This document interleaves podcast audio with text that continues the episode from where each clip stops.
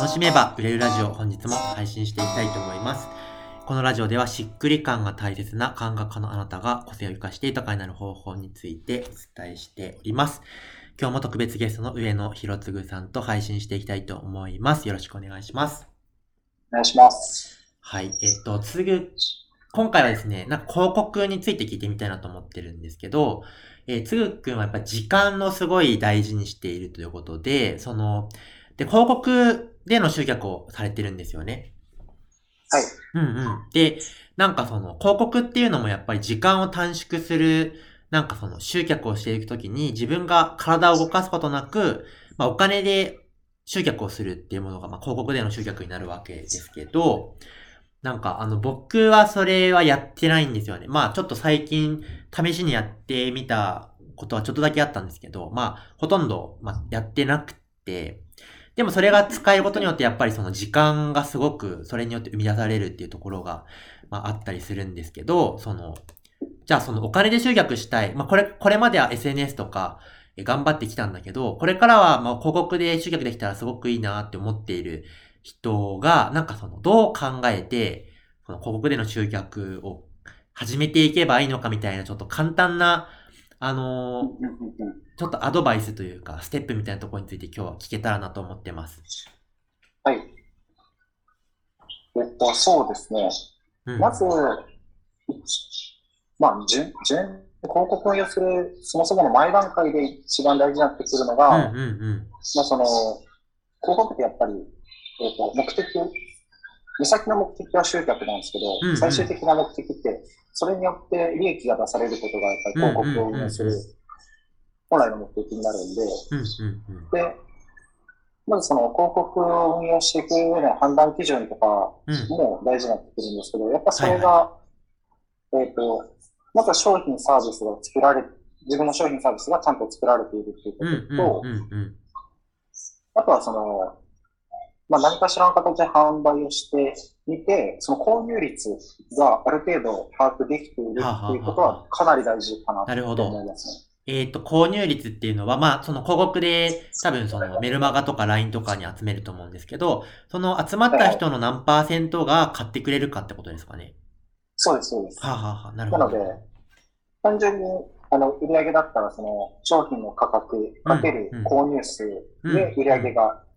出るんですけど、じゃあその購入数は、えっと、オファーした数かける購入率で決まってくるんで、はいはいはいはい。で、購入率が出されていれば、あとは購入、えっ、と、オファーの数を増やせば、うん、それに伴って、えっ、と、数字が出されるので、購入率が逆に分かってないと、ただ集客はしたけど全然売り上げにつながらないっていう、まあ、無駄にしちゃうっていう現象が起こっちゃうので、はいはいはいはい。そうですね。まず購入率が分かれば、あ、それだったら、えっ、と、あと10人集客10人にオファーできたら、まあ、これぐらいの売り上げ立つよねって、うん、そしたら広告費を差し引いたとしても、これで利益が残るよねっていう、あ、もうこれは勝てるなっていう状況をまずは作るっていうのが、一番大事かなと思いますね。なるほど。そこまでは無料でやるってことですかね？そうですね。そこまでは、えっ、ー、と、広告を運営する前の前段階として、えっ、ー、と、まあ、そもそもビジネス設計を作っていかないといけないので、そこはしっかりと、えっ、ー、と、構築して、はいはいはい、していく受けた方が、なるほど。広告をするときにだいぶレバレッジが効かななるほど、なるほど。なんかそこ結構幻想を抱いてる人が多いなと思うんですけど、だから、そのなんだろうな、もう自分が SNS 運用すごい苦手だから、もう広告でなんとかしたいんですみたいな、その自動化みたいなことをすぐ言い出す人がいるんですけど、あの、あのでもそのむやみやたらにお金があって使えばいいかっていうと、やっぱり、なんだろう、これお金かけてもっとオファーする人数が増えたら、出会う人が増えたら、もう全体としてうまくいくなって分かってるから広告を使うのであって、その、なんだろうな、それ、その検証なしにやってもお金を捨てるだけっていうことになりますね。そうそうそう。いや、本当にまさにそうで、結構多いですね、そういう人が。はいはいはい。なので、うん、まあ、これを聞いてて広告を検討してる人はですね、まず、勝てる状況を作るっていうのがあるよということですね。うんなるほど。まず認知を増やしたらもういけるぞっていうところができればもう、あとは結構簡単かもしれないですね。ははははえ、そこまでいったら、もうで、もうほぼ OK みたいな。っていうかその、つまり広告運用どうするかの前が肝ですということですかね。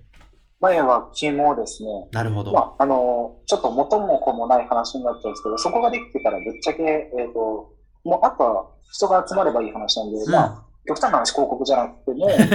自分の好きなものでも消えるぶっちゃけ。なるほど。まあ、それを加速させるか、加速させたりとか、普通に生活してて認知されない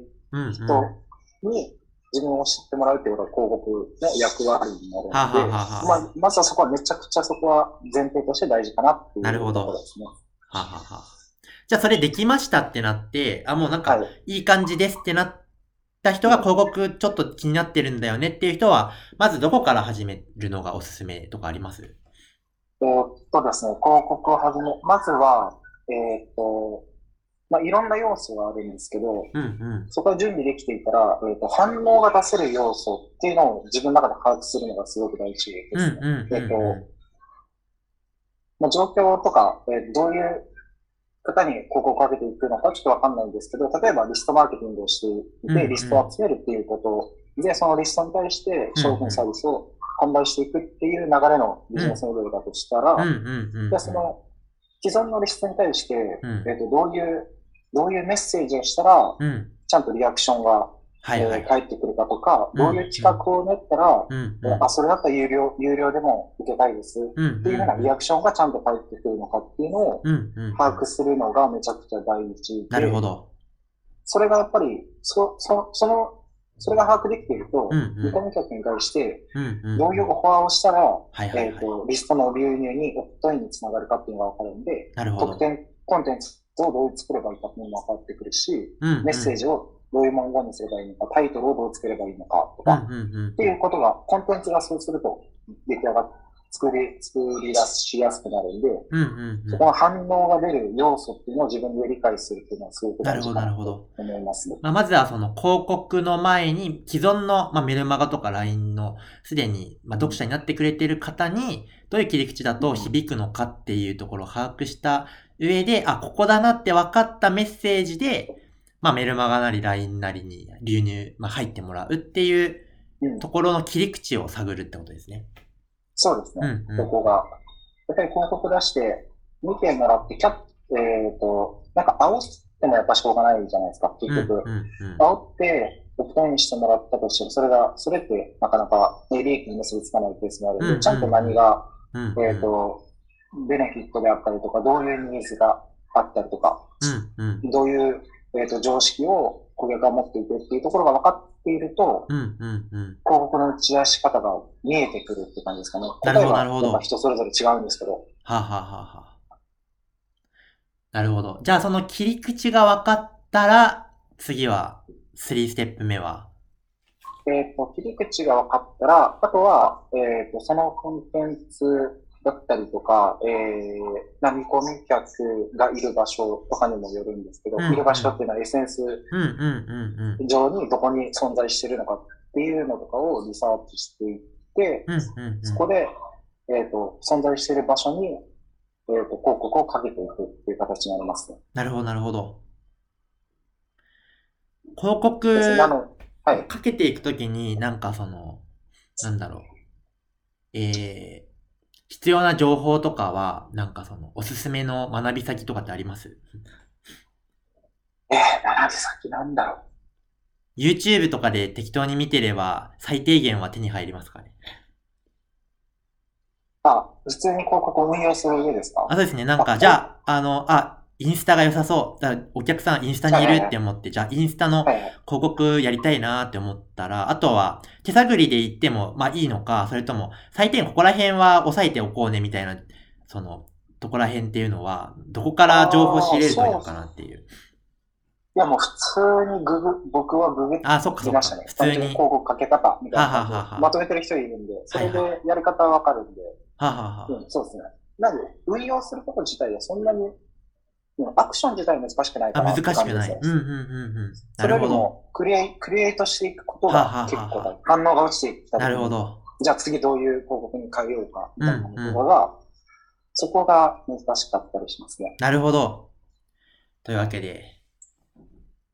3ステップですね。今回教わりましたけど。一つ目は、まず商品、サービスをちゃんとあの、いいものにする。まあ、そもそもそこですよ。まあ、人が集まる消費者にはできているが、まあ、ステップ1ですね。ステップ2が、